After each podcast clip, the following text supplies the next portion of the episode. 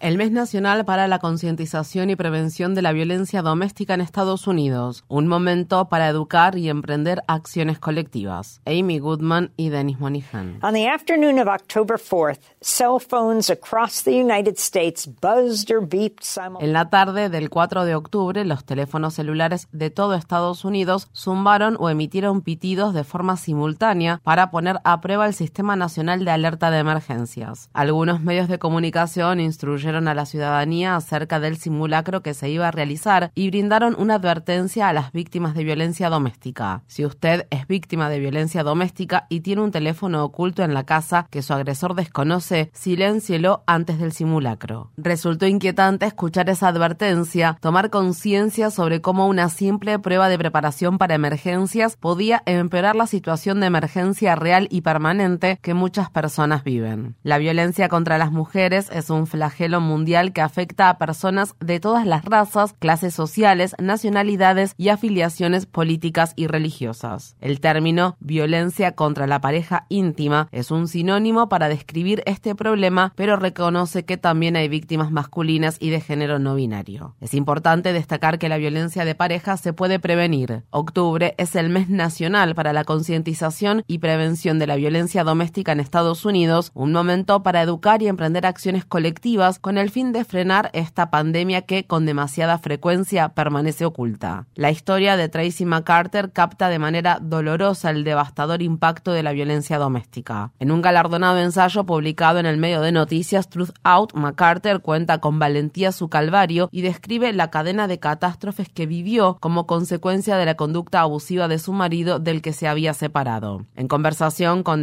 Democracy Now, Tracy expresó. In March of 2020, I was living apart from my uh, spouse because he had. En marzo de 2020 vivía separada de mi cónyuge porque él había vuelto a caer en el consumo de alcohol y se ponía violento, y, cuando bebía, esa violencia se manifestaba en agresiones que incluían la asfixia.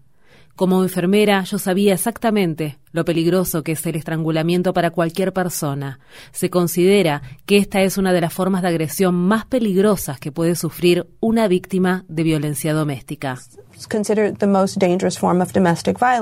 A pesar de que estaban separados, el esposo de Tracy llegaba repetidas veces borracho a la puerta de su casa. La hostigaba tanto a ella como a sus vecinos hasta el punto de que terminó corriendo el riesgo de ser desalojada de su casa. Uh, Me sentía desesperada, ya que si quería encontrar una forma de escapar de él para siempre, tenía que ayudarlo. Entonces, el 2 de marzo de 2020, Tracy dejó entrar a su esposo a su casa a pesar del estado de ebriedad en el que éste se encontraba. Esta decisión terminaría provocando la muerte de su marido.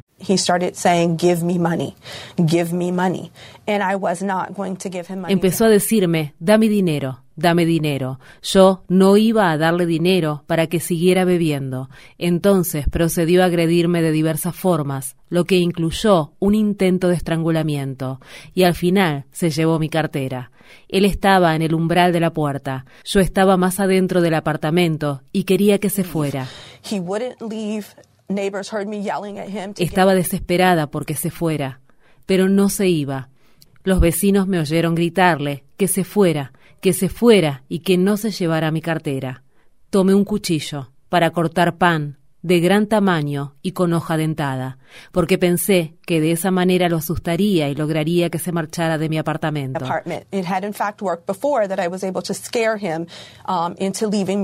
De hecho, eso ya había funcionado en otras ocasiones. Ya había logrado asustarlo con el cuchillo para que me dejara en paz.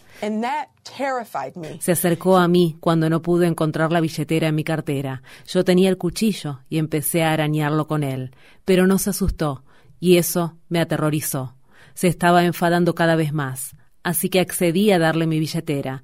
Cuando dejé el cuchillo y fui a buscar mi billetera, me di cuenta de que no estaba donde normalmente la guardaba, que eran mis pantalones de enfermera. Le dije, suplicante, que no sabía dónde había dejado la billetera, pero no me creyó. Se empezó a acercar a mí otra vez. Yo estaba aterrorizada, tenía miedo de que esta vez me estrangulara hasta matarme, así que agarré otro cuchillo del cajón de la cocina. Cuando venía hacia mí, tropezó. No sé si fue porque estaba borracho o porque había cosas en el suelo. Al tropezarse, se clavó el cuchillo que yo sostenía para protegerme, porque tenía derecho a defenderme. La herida que recibió resultó ser muy grave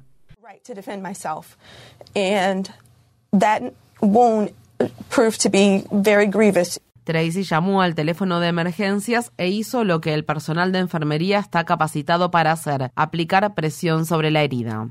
The police came into my apartment and uh, then EMS la policía entró en mi apartamento y luego lo hizo el personal del servicio médico de emergencias.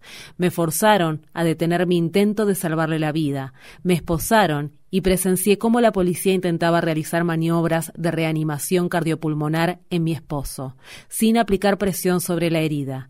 Me vi obligada a observar cómo, de esta manera, él se desangraba aún más rápido que antes. No me escucharon cuando intenté decirles cómo salvarle la vida.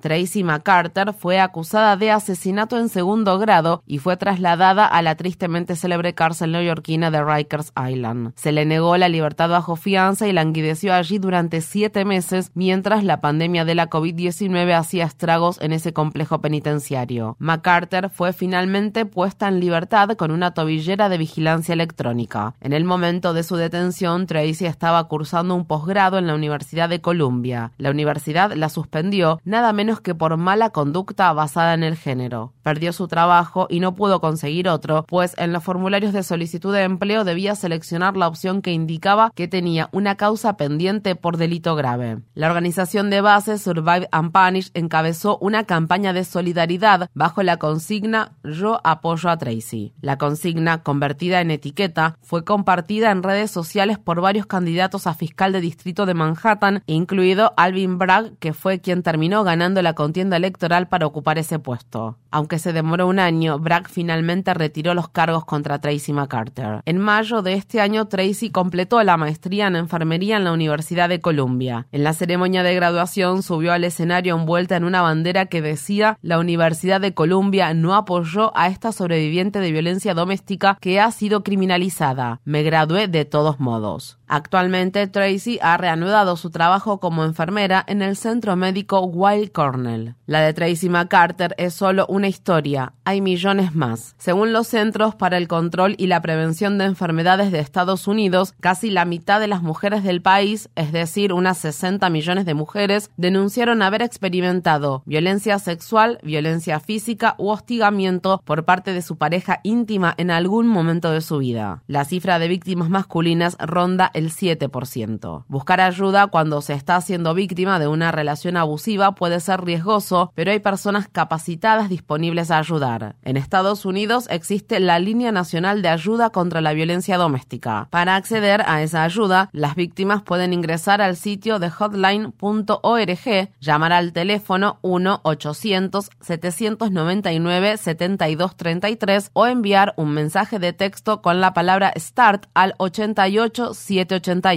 Millones de personas sufren violencia en sus hogares. Demasiadas de ellas no logran sobrevivir. Ya es hora de acabar con el flagelo de la violencia de pareja íntima. Es una emergencia real, no un simulacro.